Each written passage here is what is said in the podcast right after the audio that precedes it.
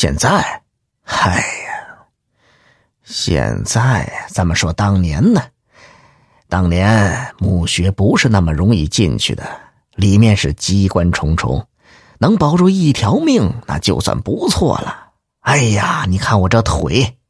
说着，老云头不自觉的摸了摸自己的左腿，这腿就是那时候被暗器所伤，到现在还是没有痊愈呢。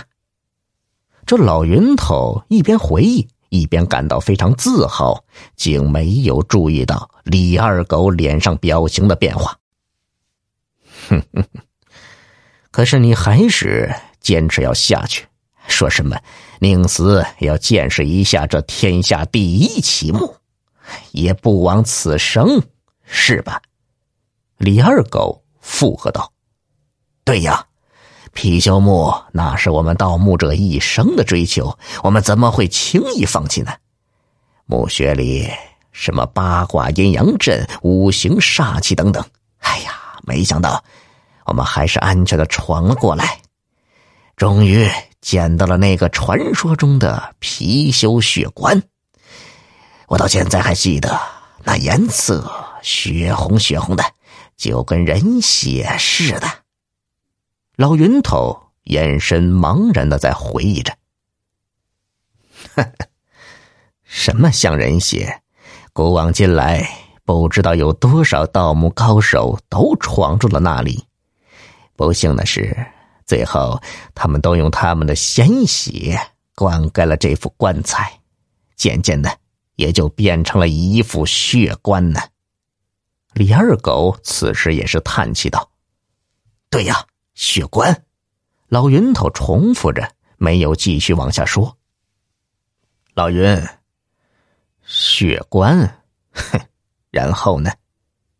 李二狗又阴沉了下来。后面发生了什么呀？老云，老云头眼神迷离，说道：“血棺，众所周知的是，那个棺材里面。”放置的可是千年不朽的魔浆啊，长生不老的丹药就含在他的嘴里。哼，老云，本来是相安无事的，我们可以拿着那些金银财宝退出墓穴，然后享受我们美好的下半辈子。可是，可是你偏偏不听，不听我的劝。李二狗的语气突然变得怨恨起来，“啊，我我我怎么不听你的劝？怎么，你又不记得了吗？好，你来看看，看看我这里是什么？”李二狗把上衣的领子翻了下来，将脖子伸向了老云头，“你看看那老云。”只见李二狗的脖子上有一个十寸大小的伤口，里面不时还有蛆虫爬了出来。哦，你，你，你不早就死了吗？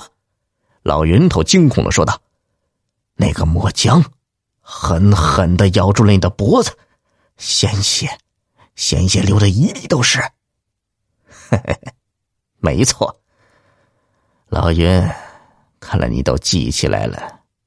不过你也别忘了，你自己呢，去镜子前好好的看看吧。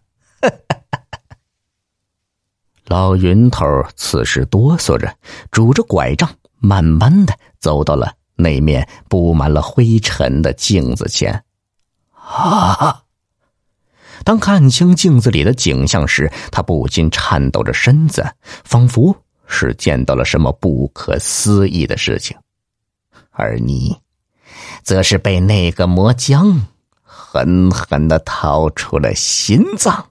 老云，李二狗忽然来到老云头旁边，恶狠狠的说道：“不，不，不可能的！”